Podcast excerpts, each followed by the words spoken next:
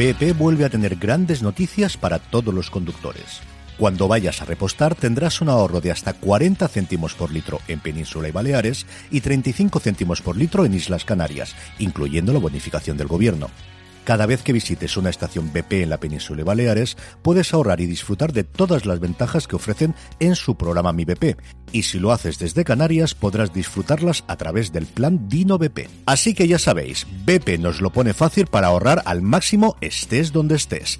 Hazte con su tarjeta en sus estaciones de servicio y si quieres consultar más información, puedes hacerlo en mibp.es y plandinobp.es.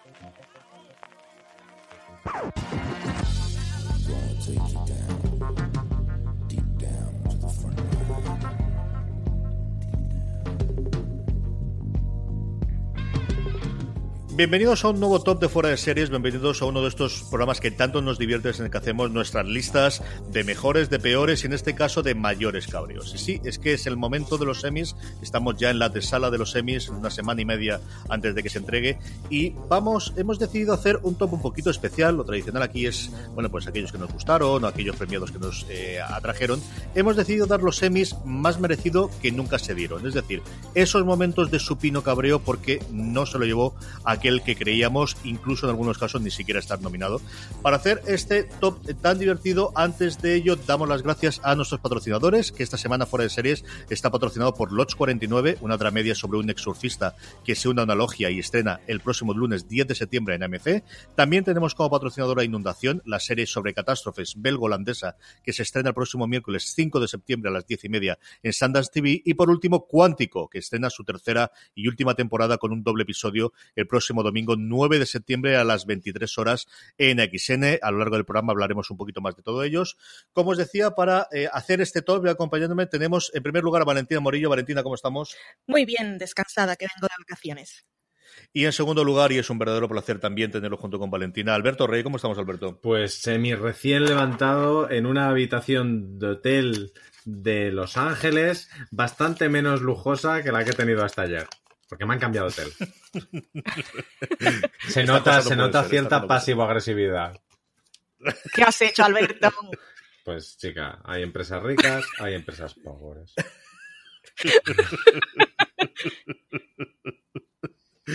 Eh, con este inicio vamos a empezar nuestros semis. Antes de eso, como siempre me suele gustar preguntar el top, ¿Cuánto os ha costado hacer la lista y luego cómo habéis decidido encartarla? Porque esta es de esas cosas muy generales, ¿no? De, ¿qué hago aquí? Cojo nominados que nos llevaron el premio, cojo gente que no ni siquiera premiaron, me remonto a los semis de los años 50, me circunscribo los últimos 15, 20 años. Valentina, ¿cómo lo has hecho tú?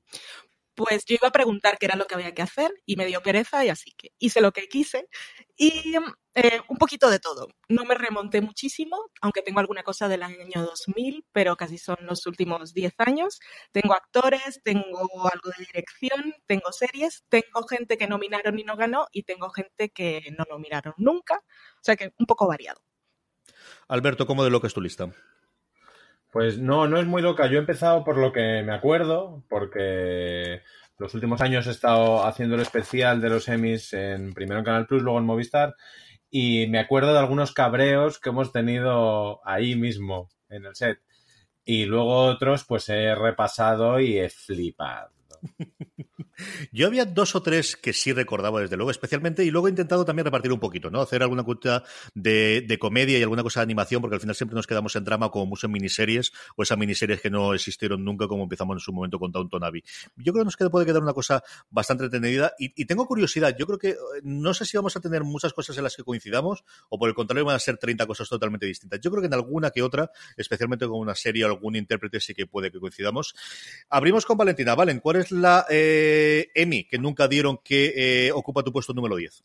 Pues yo voy a empezar con uno técnico, que quizá no es la queja en la que se piensa la primera, pero a mí me parece bastante descarado que Michelle McLaren no tuviera un Emmy a Mejor Dirección por Breaking Bad, que aparte ha trabajado, no es que le falte trabajo, o sea, ha hecho un montón de series y siempre destaca mucho, pero es que tuvo episodios como el, el ABQ de la tercera, que es el penúltimo, que es en el que Gus invita a Walter a cenar, y Jesse también tiene un lío con una que tiene un niño y hay drogas de por medio, o el Four Days Out de la segunda temporada en el que Walter y Jesse se van al desierto a hacer un maratón de cocido de metanfetamina. y bueno, pues eso, quería reivindicar un poco a Michelle McLaren a ver si lo gana alguna vez. Sí, la verdad es que es alguien que, empezó a trabajar un montón de Breaking Bad después de ella y es curioso que, ni siquiera llegara a nominarla ni una sola vez, Alberto. Bueno, es relativamente habitual. Aquí también entran en juego las agencias, los representantes y la famosa campaña de premios. Si no lo haces, no lo haces. Nominada estuvo alguna vez, pero no, no llegó a ganar. Una vez. Pero luego hay que invitar a la gente a cenar, hay que ir a los saraos. Y es verdad que en el caso de los directores o de los guionistas se dividen muy claramente entre los que lo hacen y los que no. Alberto, ¿cuál es la que está en tu puesto número 10? En mi puesto número 10, pero podría estar en el 1, simplemente me la quiero quitar pronto de en medio para no acordarme, fue un Emmy que sí se dio, y es el de mejor guion hace unos años a Mother's Milk, un episodio de Juego de Tronos en el que funciona todo menos el guion. Tiene el Deus Ex Machina, acordaos de aquel dragón que aparecía de la nada, luego lo vimos más veces, pero sobre todo porque competía contra dos de Mad Men, y me parecía una auténtica grosería, sobre todo porque en los Emmys siempre se dice, bueno, no lo merecía, pero le viene muy bien, lo necesita. Juego de Tronos nunca ha necesitado ningún Emmy y desde luego menos este. Así que cualquiera de los episodios nominados de Mad Men aquel año o cualquier otro episodio me parece un Emmy que se debería haber dado y no se dio. Yo en el décimo voy a, hasta cierto punto coincidir, desde luego con la serie con, con Valentina, y también es un eh, premio de dirección, en este caso de Ocimandias, que es uno de mis eh, episodios favoritos de toda la época de, de, siempre y especialmente de Breaking Bad. Y es que yo estaba convencido, y es cierto que se lo llevó a mejor guion, que yo creo que yo ayudó muchísimo a que ese año llevase mejor eh, premio mejor drama y también de interpretación, pero no llegaron a, ni siquiera a nominar. Aquí el cabreo más que que lo ganase, porque al final lo ganó Fukunaga por el episodio que todos conocemos de True Detective aquel del, plano secuencia y era lógico que ganase con el follón que hubo. Pero especialmente es porque cuando él sí que invita a la gente a cenar. Claro, si es que, es que hay gente que sabe hacer estas cosas bien, si es que no hay más. Pero claro, es que empiezas a ver los nominados y especialmente tengo dos, que es la nominación a un al episodio inicial de Downton Abbey y especialmente al episodio decimocuarto de House of Cards, que hombre, yo creo que alguno de esos dos sitios podía haber sido para Ocimandias. Es cierto que estaba Felina, que está el último episodio de Breaking Bad, pero yo creo que ahí podía haber entrado. Yo creo que ahí podía haber Será, era Ryan Johnson, ¿no? sí, sí, sí, Ryan Johnson, sí. Que además es cuando lo descubrí, había hecho La Mosca antes de, ser hiper famoso por el resto de la gente, primero por Looper y más recientemente por la última de Star Wars, que a mí me gustó bastante más que a la, a la media de la gente, y a mí me, bueno, eh, sigue siendo uno de los, de los episodios que tengo yo eh, como que más me hayan fascinado los últimos años, desde luego. Vale, vamos con el noveno. El noveno. No quería empezar por este para no predisponer a la gente por favoritismos, pero yo creo que es una reclamación justa, aunque muy personal. Eh, no voy a discutir, estoy hablando de Buffy, ¿vale? No voy a discutir que el guion de Hash eh, no ganara, que sí estuvo nominado, por cierto, porque ese año el que ganó el Emmy, estamos hablando del 2000, fue el no sé cómo se pronuncia, Excels, in Excelsis, in Excelsis, in Excelsis, Deo, es el décimo de la primera temporada del Ala Oeste de la Casa Blanca, el, el del típico que está el presidente Bartlett fumando en la iglesia. Así que no discuto que no haya ganado Hash. Pero sí, en la sexta temporada de Buffy, el Once More with Feeling, que era el musical, o incluso el de Buddy de la quinta temporada, que era un episodio bastante bueno. Y aquí, además, voy a lanzar bueno, ¿cómo se dice? A quebrar una lanza. Una lanza. Romper, una, lanza. Romper una lanza y en llamas. Y por Sarah Michelle Gellar. Porque vale que no sea muy buena actriz, pero como Buffy lo era todo. Y, por ejemplo, podía estar nominada en un año que su sitio lo pudo haber ocupado Jennifer Garner por Alias. O encontré también un año en que pudo estar nominada, que fue en la quinta temporada, que estaba Sila Ward por una serie que yo no conozco que se llama Once and Again, por ejemplo. Así que ahí va mi reivindicación es un poco así amplia. Buffy, Sarah Michelle Gellar. Alberto, tu novena. Pues es muy parecida a la de a la de Valentina porque es una actriz y un personaje que no van a pasar a la historia de la televisión, pero que lo fue todo en su momento, que es Taraji P. Henson por Empire. Sobre todo porque aquel año quien, quien se llevó ese Emmy fue Viola Davis. Con lo cual, el check de se lo damos a una negra lo habrían cubierto exactamente igual. Y yo creo que de. Se me ha olvidado ya cómo se llama la protagonista de How to. De How to Get Away with Murder. ¿Cómo se llama? Eh, el personaje. Sí. Annalise Keaton. Eso, Annalise Keaton no creo que vaya a pasar a la historia de la tele y Cookie sí. Ya.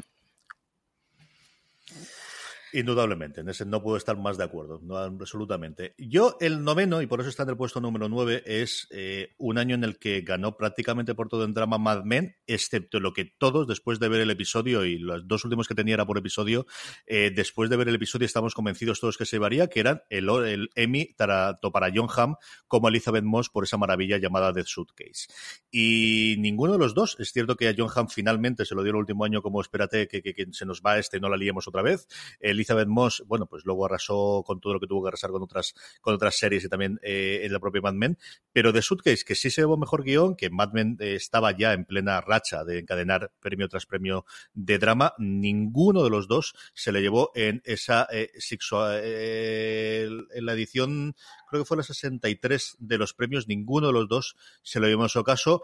En uno de ellos, es curiosísimo, fue la última vez que yo creo que ganó una actriz de, de una network, que fue Juliana Margulis, por, haciendo de Alicia Florrick en The Good Wife, y especialmente en drama, porque se lo llevó mm, Kyle Chandler por hacer de Eric Taylor en una temporada en la que no tenía como tres o cuatro años después de cuando lo podía haber correspondido en Friday Night Lights, sí. ¿no? Pero, en fin, yo eh, recuerdo ese año de sorpresas, ¿no? De esos días de que, que haces la porra antes y dices, si gana algo, estos dos son los que tengo clarísimos, y no, ninguno de los dos. No se lo llevó ninguno de los dos. Vale, tu octavo. Muy de acuerdo con todos los que hemos dicho y con ese en particular. Mi octavo es una que sí estuvo nominada y no ganó, y para mí lo merecía. Era Alison Tolman en la primera temporada de Fargo, que vale que no era conocida, pero ya era lo mejor de la serie.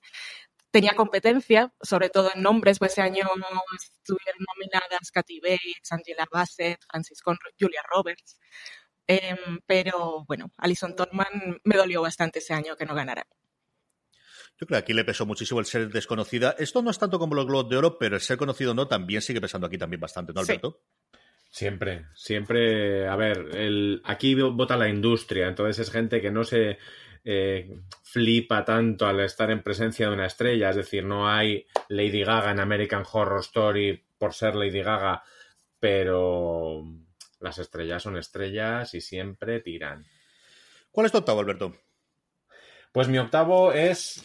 Al final, no sé si os pasa a vosotros que repasáis y las series al final y los actores y los guionistas y todo el mundo en los Emmys compiten muchos años. Entonces es raro encontrar un caso de alguien que se lo merecía y durante ocho años o siete o cinco no lo ha tenido. Pero creo que podríamos tener uno que es la pobre Lena Headey por Juego de Tronos, que tiene toda la pinta de que la serie se acaba y no se lo dan, porque no se lo han dado un año, no se lo han dado otro año, no se lo han dado otro año, y otro año ni siquiera la nominaron porque decidieron que viva Emilia Clark. Así que todo mi apoyo a Lena Headey, que creo que no lo necesita ni lo quiere, pero todo mi apoyo. no le hace falta, ¿no? Es de estas cosas de que parece que siempre tienen tiempo, ¿no? De como esto va a durar infinito esta serie, pues algún día se lo tendrán que dar cuando es una de las, de las interpretaciones más carismáticas y que además que a los demás sí que se lo han dado, ¿vale? This holiday, whether you're making a Baker's Simple Truth turkey for 40 or a Murray's Baked Brie for 2, Baker's has fast, fresh delivery and free pickup, so you can make holiday meals that bring you all together to create memories that last. Baker's, fresh for everyone. Free pickup on orders of $35 or more. Restrictions may apply. Choose from a great selection of digital coupons and use them up to five times in one transaction. Check our app for details. Baker's, fresh for everyone. Podcasting is hard, but it doesn't have to be. Introducing The Science of a Podcast, hosted by Spreaker from iHeart. This weekly podcast looks at the many sides of the podcasting industry, from success, growth, and technology to the varying challenges we all face. This is one podcast about podcasting you don't want to miss. New episodes launch every Tuesday. Listen to the science of a podcast on the iHeartRadio app, Apple Podcasts, or wherever you get your podcasts. sea que al final todo el mundo de los que pensamos como grandes actores de Juego de Tronos, eh, quien más que menos rascado alguna cosa. Y que igual, si siguen sin dárselo un día, se lía hostias. Sí, pero es que es, hay que pensarlo. A ver qué hace el INEGI el año que viene, porque este año lo tiene complicadísimo, porque hay, creo que hay siete nominadas y la cosa yo creo que está entre... Que no, no, que se vaya a su casa sin el Emmy. Te lo digo yo. A ver qué pasa en la octava temporada, que igual lo quema todo, Cersei. Mi octavo puesto es también otra de estas mujeres fuertes de una serie muy de más a menos y que además precisamente ahora que se estrena Mayans, pues quería recordarla en sus buenos tiempos que especialmente fue la segunda temporada. Y yo recuerdo... yo la tengo. Yo recuerdo como un cabreo espectacular. Desde luego que nunca nominasen a Katie Sagal, pero especialmente por la segunda temporada de Hijos de la Anarquía. Luego la serie se perdió y estoy totalmente de acuerdo. Y yo dejé de ver las últimas temporadas, salvo porque Lorena me decía, te voy a contar lo que ha pasado porque los últimos episodios los tienes que ver conmigo. Y así, en cuestión de, tres, de una hora, aprendí lo que había ocurrido en temporada y media. Pero esa segunda temporada yo la seguiré defendiendo hasta la muerte y especialmente, pues eso, dentro de ese eh, exceso de testosterona que despuntaba y de gasolina la serie, el mejor personaje siempre, siempre, siempre fue el interpretado por Katie Sagal, al cual lamento tremendísimamente que no nominasen en ningún momento por su personaje de Gemma Teller en Hijos de la Anarquía. Con esto eh, llegamos a nuestro puesto número 8, nos quedan muchos más, nos quedan hasta, bueno, pues fijaros hasta el 1, pero es el momento de parar un segundo y dar las gracias a nuestro primer patrocinador, Lodge 49. AMC estrena el próximo lunes 10 de septiembre a las 23 horas Lodge 49. Lodge 49 es una dramedia sobre Dad, un joven ex surfista que intenta mantener su optimismo natural pese a los palos que le ha dado la vida. El azar le llevará a las puertas del Lodge 49, sede de la antigua y benévola Orden del Lince, una orden fraternal, polvorienta y moribunda que sin embargo le ayudará a abrir la mente. Todos buscamos una señal. Tiene que haber otra manera. Todos necesitamos creer en algo. No puedes ver las cosas hasta que las buscas. Todos somos Dark. Es posible tocar lo sublime. Únete a la orden. Y aquí dentro. Pasa y lo ves tú Una serie que expandirá tu mente. Una experiencia que sanará tu espíritu. Es como una aventura de la mente. Lodge 49. Estreno el 10 de septiembre en AMC. Recordad, el próximo lunes 10 de septiembre a las 23 horas, estreno de Lodge 49 en AMC. Estamos de vuelta, nos habíamos quedado, como os comentábamos, justo después del puesto número 8, vamos al puesto número 7 y es el turno de Valentina. Yo tengo en el 7 a Walton Goggins, que nunca estuvo nominado por The Shield. Es una serie que yo sé que ahora no volvería a ver porque ya, es, ya se queda demasiado masculina para mí. Pero yo recuerdo muchísimo el piloto, recuerdo muchísimo la quinta temporada, el final y sé que además la vi en maratón y em, estaba loquísima porque es una serie muy intensa y Walton Coggins tenía un papelazo. Y em, nunca lo nominaron, ya luego después consiguió nominación por Justified y ahora pues ya es, es un actor con dignidad y va por ahí, ya, la gente lo conoce. Pero, por ejemplo, es que en el, en el año, eh, bueno, en los años en los que estaba decir que tampoco rascaba mucho, eh, casi siempre los actores que lo ocupaban todo en su categoría se repartían entre actores de Los Soprano y el ala oeste, o sea que lo tenía bastante difícil. Pero hubo algún año en el que estuvo nominado, por ejemplo, el actor, que, no me acuerdo el nombre del actor, pero era el Sayid de Lost, o el Jack Bristow tuvo creo que en dos o tres veces por alias nominaciones que ahí se podía podía haberlo merecido. Ahora lo tenía más difícil porque FX tampoco era lo que es ahora y seguramente tampoco se gasta mucho dinero, como dice Alberto, en fiestas y esas cosas. FX empezó a aprenderlo todo un poquito después, ¿no, Alberto? En esos primeros tiempos hasta que, yo creo hasta que llegó Hijos de la Anarquía especialmente, ¿no? A mí me da la sensación de que FX funciona a través de las productoras, que no le presta demasiado apoyo a sus, a sus series, a sus productos, porque si os dais cuenta, todo lo que hace Ryan Murphy siempre funciona fenomenal, pero el esfuerzo lo pone su productora, no lo pone la cadena. Sí, y el acierto de presentarlo a miniseries en su momento, que, yo creo que eso fue una cosa que se encontraron ellos ahí sin, sin esperarlo, y fíjate el recorrido que les ha dado después con el, con el tiempo. ¿Cuál está en tu puesto número 7, Alberto? Eh, a ver. Es que está también otra, otro rant mío, que es el año que ganó Rami Malek les tocaba o a Liv River o a Matthew Rhys. Porque les tocaba. Y ahora ya no les va a tocar nunca. A ninguno de los dos. La verdad es que si lo pensáis, Matthew Rhys tiene menos tortas. Pero como Liv River se alíe con Lena Headey en el tema de las hostias que he comentado anteriormente, temita, ¿eh? La verdad es que eh, puede estar divertido. Yo, borrachos, aquí van menos que los globos de oro, pero alguna vez se tiene que haber montado alguna, especialmente en la, post, la posfiesta. Esas, yo creo que no hemos llegado a tener ningún conocimiento de nada de esto. Alberto, tú, tú que tienes más conocimiento de los araos esos internos, de aquí llegar después a la mano de eh, cómo ha llevado esto sin vergüenza. Los semis son bastante más maquinales ¿eh? que, los, que los globos de oro. Pensad que además la gente viene ya de la fiesta de los semi, de los Creative Emmys, o sea, ya llevan un tiempo ya con el, con el asunto. Y además hay muchísima más diplomacia en los Emmy que en los, que en los Globo. Y no suelen invitar a gente a la que le dé todo igual. Es, es, es como lo que sería un career actor. Sí.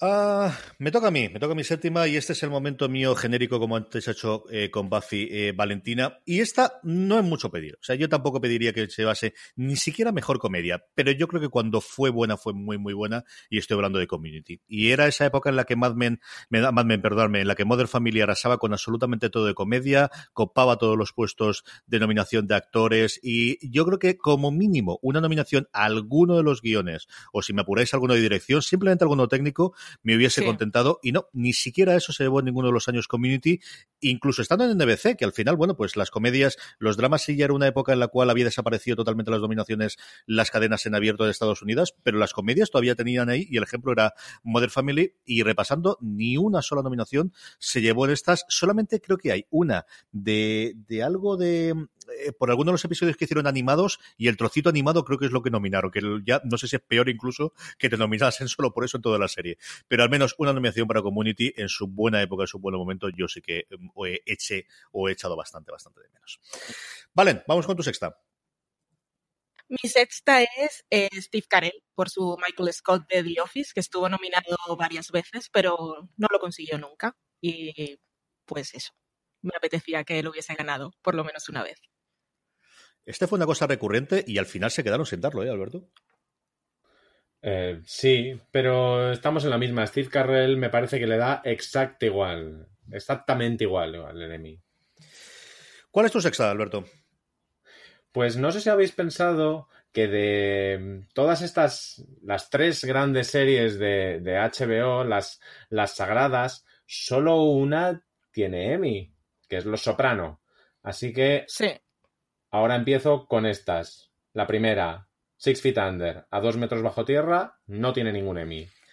Es alucinante. Es el problema de cuando tienes una que arrasa con todas las categorías. Mm, ocurriría más, recientemente con, con, Mad Men o en comedia con Modern Family, como decíamos. Y, hay todo un elenco de series buenísimas de esa época del primero domin que, que eso, vivieron bajo la sombra de los Sopranos y no hubo forma de sacarles de ahí. ¿eh? Y de The West Wing. Y de The West Wing. Sí, el ala oeste, sí. cierto. Mi sexta es algo similar a Steve Carell. De hecho, mm, yo estaba dándole vueltas a cuál de los dos ponía, pero yo recuerdo en su momento cabrearme también porque seguía mucho más la serie, una serie que en su momento parece una mentira, pero marcó muchísimo tiempo, y es que no, nunca se llevó el Emmy Mejor Actor Dramático por House Hugh Laurie cuando era una serie que se veía muchísimo, en ese momento en el que todavía se veían las series de canales en abierto, que tenía el respeto, que además veías como todos los años le hacían ese episodio especial para que se luciese, en el que íbamos a contar algo de lo que le había ocurrido al pobre Gregory House en el pasado y por eso era así de cascarrabias del futuro y que sonaba Emmy brutal.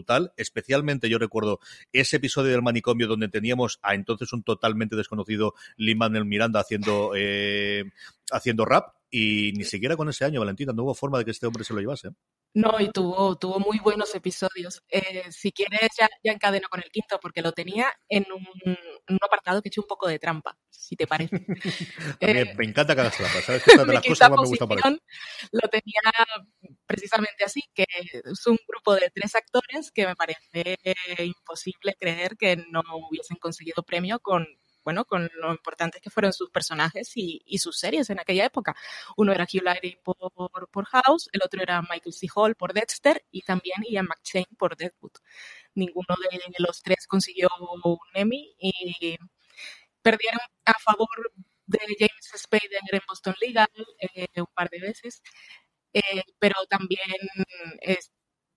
eran años en los que nominaban a, a Kiefer Sutherland por su Jack Power de 24. Que estos tres, pues, pues no sé, son, son, mucho mejores. Después llegó Brian Cranston y ahí hay poco que discutir, no vamos a decir nada.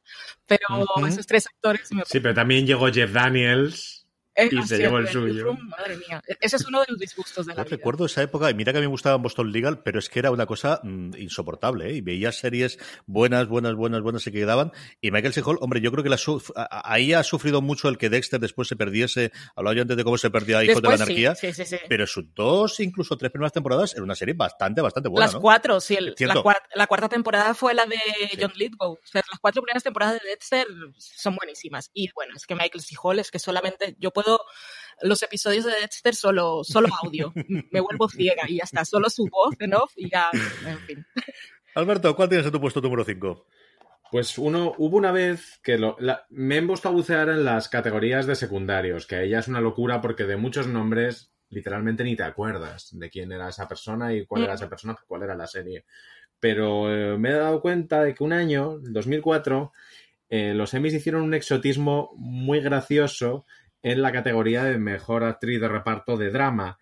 Tenían dos para elegir y eligieron el incorrecto. Se quedaron con Drea de Mateo, aquella Adriana la Cherva de Los Soprano, pero dejaron en la destacada a Robin Weigert, ¿os acordáis? De Calamity Jane de Deadwood, oh, sí. que ahora está en Diamond, sí, sí. que era un personaje brutal y que desaparece de todas esas listas de los personajes femeninos que lo cambian todo y la mujer empoderada, etcétera, etcétera, etcétera, punto com.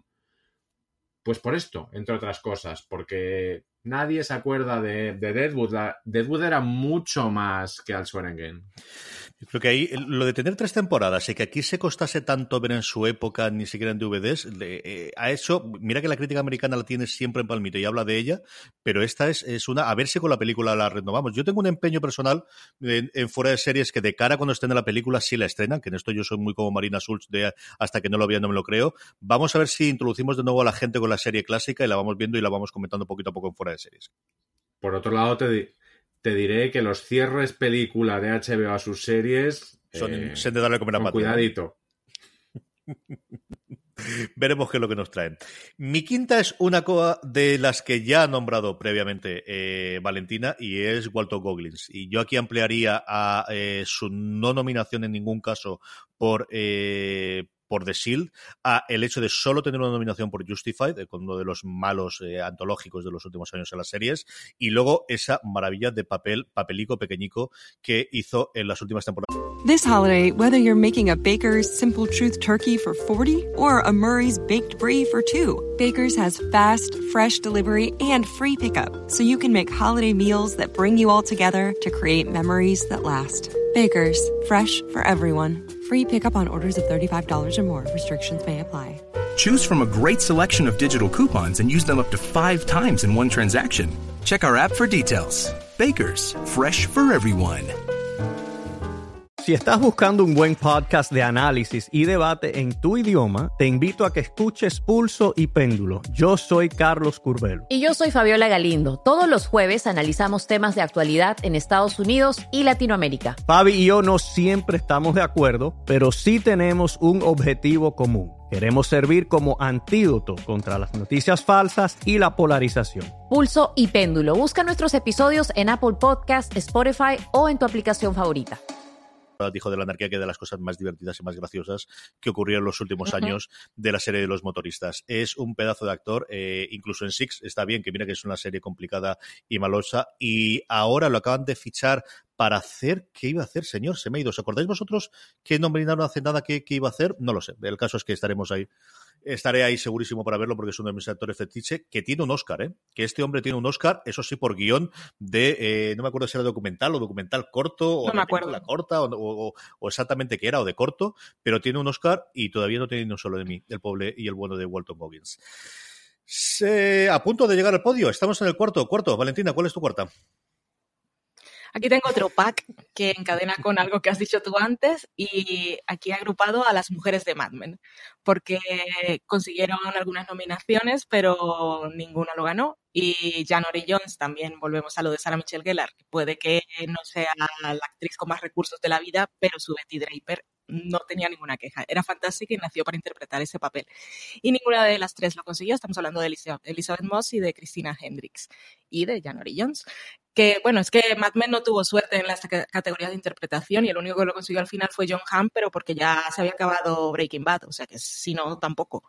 Así que eso, mujeres de Mad Men. Vaya desastre, vaya desastre, desde luego. Lo, oscurecía todo el hecho de que se va los de guion de de dirección y, y esta sí que es de las imperdonables, ¿eh, Alberto. Sí, pero está dentro de una categoría, por ejemplo, January Jones, que yo la llamaría demasiado guapas para ganar un Emmy. Mirad lo que le pasa a la pobre Yvonne Strahovski, que va a tener que. Bueno, se iba a decir, va a tener que cortarse una mano. No, ya se la ha cortado. Spoiler. Pero nada, tocar hacer aquí el pi, no os preocupéis. no. Luego lo comentaremos, lo comentaremos en otro programa que vamos a hacer con la porra y veremos lo que hay. Yo creo que este año sí que le toca, ¿eh? Yo creo que ha habido tal oleada de gente la, después de la primera temporada de, del cuento de la criada que yo creo estoy convencido que este año sí que le toca, Alberto. Yo lo espero, porque además es que en una serie en la que todos los personajes son agradecidos realmente, el suyo es un asco. Un asco. ¿Cuál es tu cuarta? Pues mira, Seguimos con mujeres, porque hubo un año, 2017, es decir, el año pasado, en el que el feminismo nos llegó tan hondo que nos emborrachamos y nos confundimos. Y entonces la mejor miniserie del año fue Big Little Lies en vez de Feud. Es decir, una serie muy bonita, muy buena y muy pertinente contra una obra maestra que todo el mundo estaba en contra de ella y es imposible no ver Feud y ver no solo un ejercicio de fetichismo alucinante de Ryan Murphy, sino una serie cuadrada, lo que ha sido Versace este año. Una serie perfecta, cuadrada, he dicho, una serie redonda, Dios mío, el jet lag. Una serie cuadrada. eso, es, eso Yo pensaba que iba a ir a la cuadratura del círculo y digo, bueno, pues será en, Los Ángeles se dirá así. Lo, lo acuñamos. Es que Murphy al final, el, contrato de Murphy le va a salir barato a Netflix. ¿eh? Sigue, sigue haciendo estas cosas, le va a salir barato a estos tíos. Yo creo que sí. Yo creo que sí, que a mí estas inversiones me parecen inversiones muy correctas. Es que Netflix ha dicho, a ver si gano algún Emmy, alguna vez en alguna cosa importante. Tendré que traerme a Ryan Murphy, si no. Sí, es que los ataques de cuernos estos, por mucho de que tengan los suscriptores, que estén por encima de acciones y tal, pero el hecho de que te den los premios ahí con toda la gente guapa, eso tiene que molar otro nivel, ¿no, Alberto? Es que Ego tiene todo el mundo. Ego tiene todo el mundo y, y un premio es bonito. Eso a mí y a Bárbara Streisand. Me queda a mí el último antes de que pasemos a, ya nuestro podio, nuestros tres, y esta es una que yo supongo para mucha gente estará mucho más alto en el podio, pero bueno, al final uno hace eh, cosas personales y es cierto que me afectado más, y era en otra época. Yo creo que si esto hubiese ocurrido, y, y The Wire en esta época no es la de Wire, eh, cuando se estrenó no es la de Wire que hemos tenido 10 años después, o la consideración que tenemos de The Wire 10 años después, pero sigue siendo indecente que solamente tuviese a lo largo de sus eh, cinco temporadas dos nominaciones a guion de drama. Y esto es una de estas cosas que se habla eh, desde las cuando miras algún listado de snaps eh, de, de, los semis, ¿no? O de robos en los semis, siempre te suele aparecer el hecho de que The Wire a lo largo de sus temporadas solamente tuviesen dos nominaciones. A mí especialmente de dolor la cuarta, porque sí que yo creo que las primeras era más desconocida, yo creo que en la cuarta temporada ya se hablaba más de la, de la serie. Yo recuerdo la cuarta temporada, quizás porque era el tema de la educación y me pillaba por tema profesional más cercano, sigue siendo mi temporada con diferencia favorita de toda la serie, y el que no tuviese ni una sola nominación en ninguna de las categorías es una cosa que me pareció, eh, yo creo que es de los primeros que recuerdo, si no cabreo, sí de cómo es posible esto, qué está ocurriendo aquí, tiene que haber alguna cosa por detrás que luego con el tiempo vas viendo cómo, cómo funciona todo esto. Así que supongo que estará, puede que en alguna lista de las que comentemos aquí, seguro en más de uno de los que nos estáis oyendo en este instante, mucho más arriba en la lista, pero para mí el cuarto es The Wire. Eh, con esto vamos de nuevo con eh, un pequeño parón y eh, damos las gracias a otro de nuestros patrocinadores, Inundación. Esta semana Fuera de Series está patrocinado por Inundación. Sundance TV estrena el próximo miércoles 5 de septiembre a las 22.30 horas Inundación, una serie de catástrofes en la que un enorme diluvio generará el caos entre la población de Bélgica y Holanda. ¿Qué pasaría si una tormenta consiguiera superar todas las defensas costeras? Ocho siglos de lucha llegan a su fin. ¿Por qué seguimos insistiendo en vivir bajo el nivel del mar? El Mar del Norte se revela. ¿Cómo puede ser? ¿Por qué se hizo el plan Delta? Y los Países Bajos se hunden. Prepárate para lo peor, porque esta vez, tras la tormenta, no llega la calma. Inundación. El miércoles 5 de septiembre, estreno en exclusiva en Sundance TV. No os perdáis el próximo miércoles 5 de septiembre a las 22.30 horas el estreno de Inundación en Sundance TV. Estamos de vuelta, estamos eh, de vuelta y a punto, a punto, a punto, a punto de hacer nuestro podio. ¿Cuál es la que ocupa el puesto número 3, Valentina? Pues esta ya la adelantaste tú. Eh, tenían a Katie Sagal por su Gemma Teller de Sons of Anarchy, que era un Emmy merecidísimo. Tenían de, por la segunda temporada, yo la serie no la acabé. Yo creo que en la tercera dije basta, pero ella me encantaba, sobre todo porque no es mi tipo de serie y ella era lo único que, que, me mantuvo viéndola, al menos durante unas temporadas. Que Katie Sagal no tiene ningún Emmy porque tampoco lo ganó en comedia por Married with Children.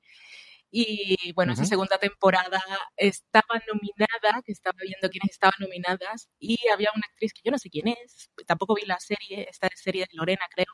Eh, la actriz es Sharon Bless, de Bart Notice. Ese año lo ganó Archie Panjabi por su Kalinda en The Good Wife. Uh Barnotes era una serie que se dejaba ver, pero de ahí a que no la nominasen y no nominasen a, en fin, ¿a qué? No, ahí me voy a cabrear, no voy a entrar. En esta no voy a entrar. Alberto, ¿cuál es tu tercera? Pues voy a entrar en el territorio friquismo, primero porque me has quitado The Wire y segundo porque este podcast queremos que lo escuche la gente hasta el final. Así que ahora llega el friquismo. En mi top 3 está Louis, ya sé que ahora no se puede hablar de Luis C.K. y es lo peor y es un monstruo y lo es, pero me parece un poco absurdo que su serie nunca fuese premiada. Ahora le habríamos quitado el premio, además, o sea, habría estado todo bien, le habríamos quitado el premio y le habríamos hecho devolverlo. Pero es un poco absurdo.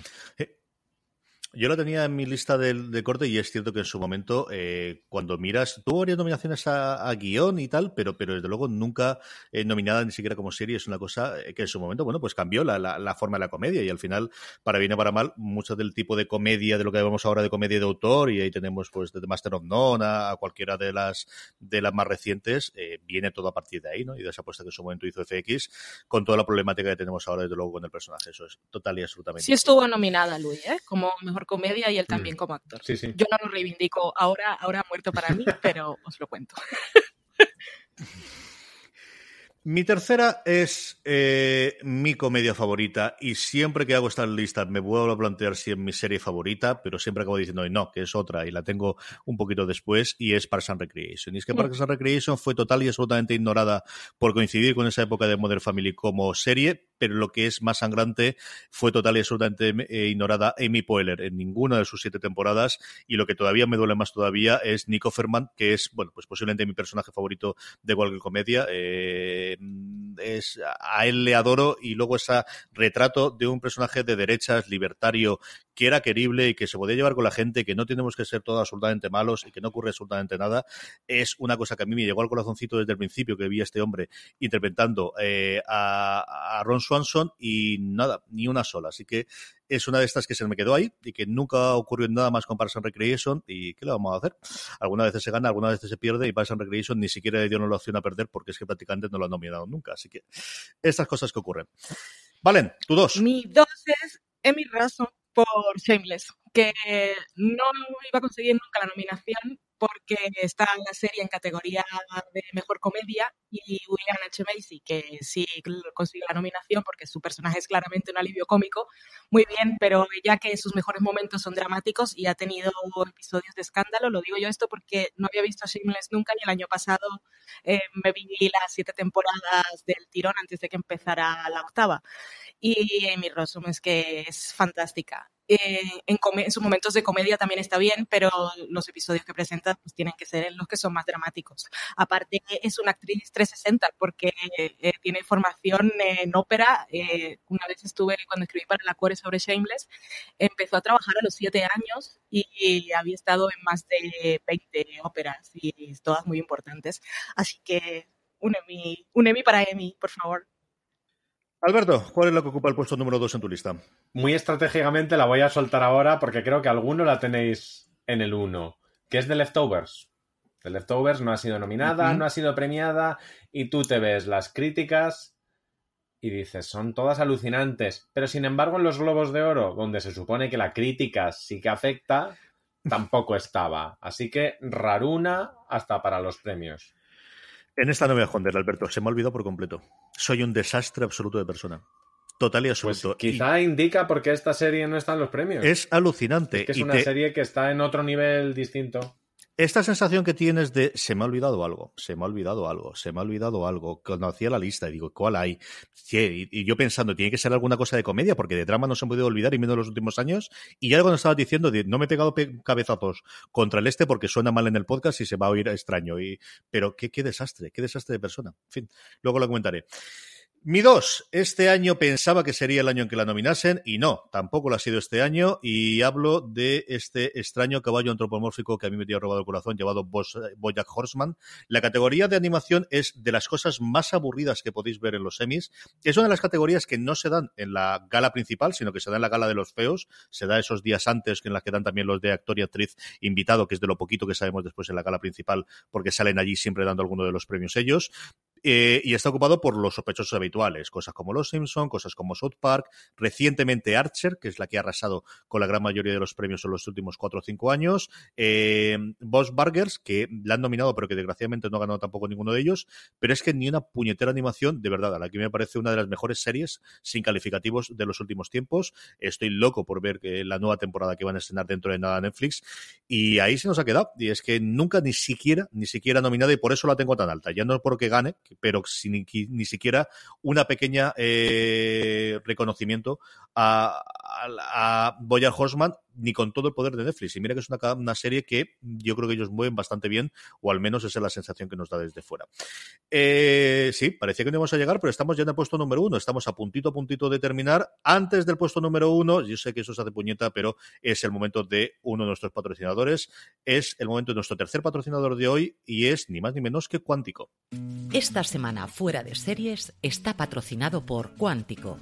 El próximo domingo 9 de septiembre a las 23.25 horas, AXN estrena con doble episodio la tercera temporada de Cuántico. Ya han pasado tres años desde que la agente Alex Parrish salvase a su país. Ahora vive tranquila en Italia, pero la paz se acaba cuando recibe la llamada de Ryan. Su excompañero le pide ayuda para rescatar a Shelby, rehén de un traficante de armas internacional conocido como The Widow. La paz, la armonía y el buen hacer son claves para un buen vino. Respeta el equilibrio natural o conocerás su mala uva. Cuántico, nueva temporada. El domingo 9 a las 11 y 25 de la noche. Estreno en doble episodio en AXN. Ya sabéis, el próximo domingo 9 de septiembre a las 23.25 horas, AXN estrena con un doble episodio la tercera temporada de Cuántico. Pues en mi puesto número uno, eh, Alberto lo tenía en segundo, pero yo tengo un doblete y tengo a The Leftovers y Rectify, que entre las dos suman un Emmy, que fue el de And Out como actriz secundaria. Y eso, podría haber puesto The Wire, no la puse porque suponía que alguien la iba a poner en su lista, pero estas son las dos series por las que reclamo un Emmy, o dos, uno para cada. Me encantan estas cosas que hace como cuando mi padre me hacía trampas en la lista de meter dos en cada uno de los puestos. Él era más exagerado porque empezaba muy suave una a una y luego en la última categoría metía tres, cinco, siete. Está bien, está bien. Me, recuerda a viejos tiempos de fuera de series. Alberto, ¿cuál está en el puesto número uno? Pues antes quería hacer un, un, pequeño anexo de, de cosas que me, que me he dejado porque me parece interesante un concepto que viene a cuenta de, de lo de Louis, que es por Pamela Adlon, que es la que se ha comido el marrón realmente porque ha quedado sí. invalidada, invalidada como, como guionista y como actriz por una de las mejores series que hay ahora mismo. Y, y, todas esas actrices, porque les pasa mucho a las actrices cuyo trabajo queda invalidado, como el de Taraji, porque su serie no es elevada, porque es una serie de mujeres muchas veces. Incluso si no, o sea, te hablo de, de Eva Green en, en Penny Dreadful, sí. de Melissa McBride por, por The Walking Dead, pero mi top 1, dicho esto, está en otra serie que son los cero Emmys y el ninguneo total de Aníbal. Esa serie que emitía NBC y que probablemente ahora en Netflix lo habría petado, pero a lo loco estaríamos pegado y recurriendo, pero vamos, esto sería una locura.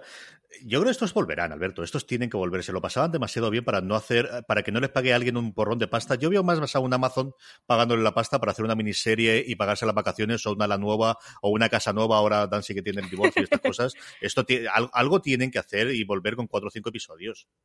Sí, lo que pasa es el productor, que yo le conozco relativamente bien, eh, ahorrar, ahorrar no ahorra. o sea, ahí le tenemos en American Gods últimamente, donde se ha gastado chojita de la buena. Sí, sí, sí, sí. Ese es el gran hándicap que tiene, es que lleva un carrerón últimamente. Lleva un carrerón últimamente. Es un señor a una visa oro pegada. Pero tres series seguidas se ha ido sin terminar, ¿eh? Madre mía. Y además las tres con problemas de presupuesto. se han pasado. Ya no es que ahorre, sino en que se lo gasta. Yo sí ¿No sorprende que no le den superhéroes? Es decir, que Marvel no se acerque a él ni con un palo. Sí. Cuando es perfecto. Sí, tiene todo el recorrido de, su momento con, Star Trek y la primera temporada de Héroes, al final lo más decente que hubo de, de la serie. Sí, sí, es impresionante. Yo creo que tiene el estigma ese. Es que una, vale, dos ya sonaba rara, pero tres series seguidas en un año abandonándolas, es que ha sido terrorífico. También te diré que yo he estado en rodajes donde se gastaba dinero, pero como el de Aníbal, ninguno. Que reconstruyeron una iglesia de Florencia para no irse a Florencia. Y, lo, y lo bien que lucía en cámara, Alberto. Pero eso es que es verdad. Es que además, por ejemplo, los, episodios no, dirigidos por Vincenzo Natali, cualquier otra cadena, cualquier otra serie los habría vendido como vamos a ver, Natalia ahora se nos ha olvidado, pero en su momento era el guadañino. Aníbal tenía una cosa que yo admiraba mucho y era que era muy recursiva.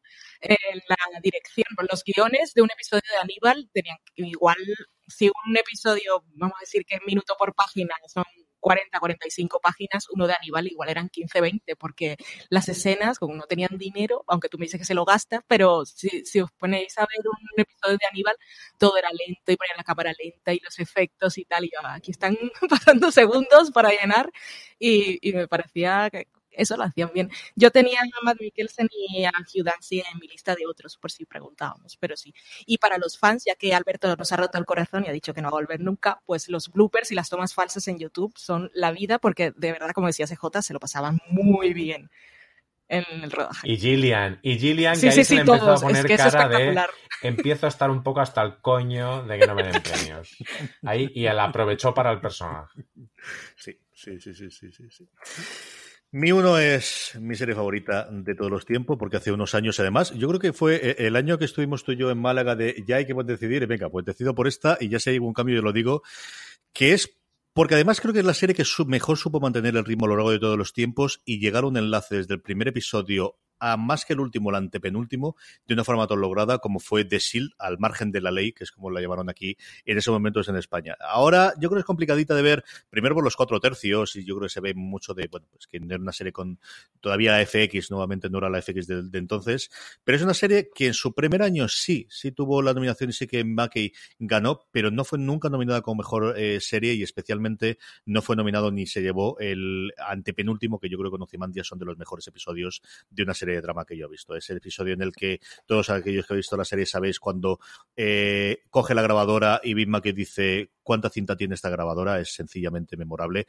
Y además un episodio que tiene toda esa carga de haberlo visto todas las temporadas. ¿no? Es una serie que además creo que supo inventarse, reinventarse muy bien con la incorporación de nuevos personajes eh, y de nuevas incorporaciones eh, con estrellas ¿no? a partir de la cuarta temporada y poder funcionar bien durante las siete temporadas que duró. Y, me duele muchísimo que desde luego de The Shield no fuese ni siquiera nominada en una de sus temporadas como mejor serie.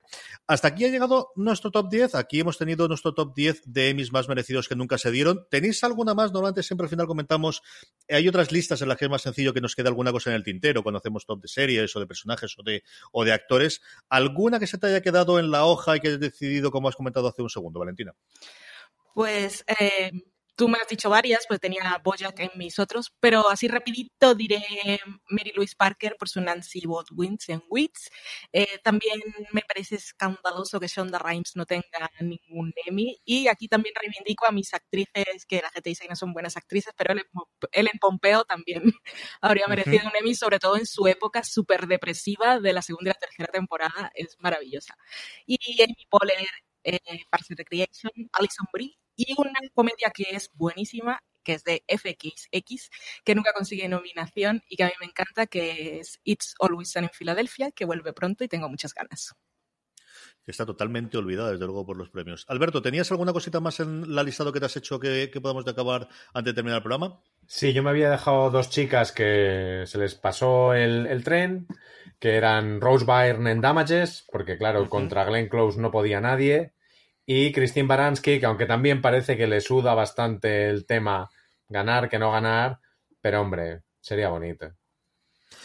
Yo tenía Aníbal y todo el elenco y Baranski, que es una de estas cosas, especialmente ahora con The Good Fight, yo está total y absolutamente convencido que, algo haría estos dos años, a ver lo que hay, y preventivo lo que hagan este año con Versace, que a mí, eh, mira que tenía ganas de verla, que luego tú me la pusiste en la pista, Alberto, y, tengo miedo que esta, que haya pasado el propio Ryan Murphy en esa entrevista que dio después del control de multimillonario, decía que, hombre, cabreado no, pero le fastidiaba que no se hubiese hablado tanto de esta serie, y es una serie para acercarse y a ver qué da a ocurrir finalmente con los premios.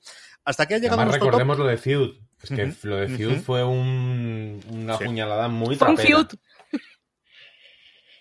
Yo no sé si le ha pesado igual que a Feud en su momento la fecha de estreno. ¿eh? Es toda tendencia que tenemos de pegar el estreno al final de, elegibilidad, igual que en los Oscar. Parece que al final va a aceptar también la cosa, ¿eh, Alberto? Yo creo que le ha pesado, como a Feud, el que creíamos que era una serie y es otra completamente distinta. Y entonces esa ese momento de no saber exactamente qué tienes que opinar de Feud, como no saber qué tienes que opinar de, Assassination of, of Gianni Versace, eso afecta bastante a los premios, porque son series complicadas y son series que solamente los discursos de aceptación de, sus actores o sus guionistas podrían ser incómodos. Pues hasta aquí ha llegado nuestro, nuestro top. Eh, gracias a nuestros patrocinadores, gracias en primer lugar a Lodge 49, una dramedia sobre un ex surfista que se une a una logia y se estrena el próximo lunes 10 de septiembre en AMC. Gracias también a Inundación, la serie sobre catástrofes bego holandesa que se estrena el próximo miércoles 5 de septiembre a las 10 y media en Sundance TV. Y por último a Cuántico, que estrena su tercera temporada con un doble episodio el próximo domingo 9 de septiembre a las 23 horas en XN. Valentina, mil millones de gracias, me lo he pasado muy bien haciéndose todo contigo. Me lo he pasado muy bien con vosotros dos, así que gracias por invitarme. Alberto, mil millones de gracias por entrar en directo desde Los Ángeles, California. Siempre he querido hacer esto en el podcast. Y, gracias por desvirgarme. Es cierto porque siempre hemos tenido en el fuera de series clásico alguna vez por teléfono, pero aquí con todo equipo de podcaster, con tus auriculares y con tu micrófono que te has llevado, insisto, hasta Los Ángeles, sí, California. Sí, aquí, aquí en títulos de ¿eh? crédito es la primera vez que estoy. Un abrazo muy fuerte, un beso muy fuerte a los dos. A todos vosotros, recordad que tenemos mucho más contenido sobre los semis en foraseries.com. Vamos a tener mucho más contenido en audio, incluido también eh, la porra que hemos hecho sobre los semis, el seguimiento. Tendremos un seguimiento especial el día de los premios, eh, qué ha ocurrido el día siguiente con todo nuestro análisis en foraseries.com. En toda nuestra cadena de podcast, buscad Fuera de Series en Apple Podcast, en iVoox, en Spotify o allí donde escuchéis podcast. Mucho más contenido en foraseries.com, como os decía. Gracias por escucharnos y como siempre recordad, tened muchísimo cuidado fuera.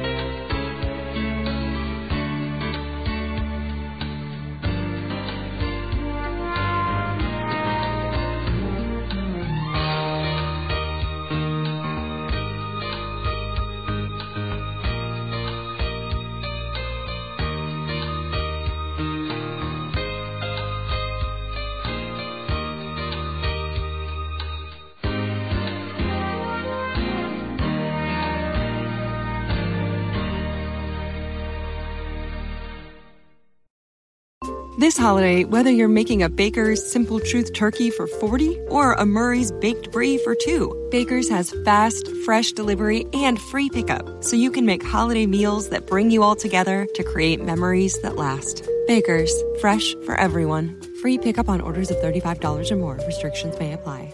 Choose from a great selection of digital coupons and use them up to five times in one transaction. Check our app for details. Baker's, fresh for everyone.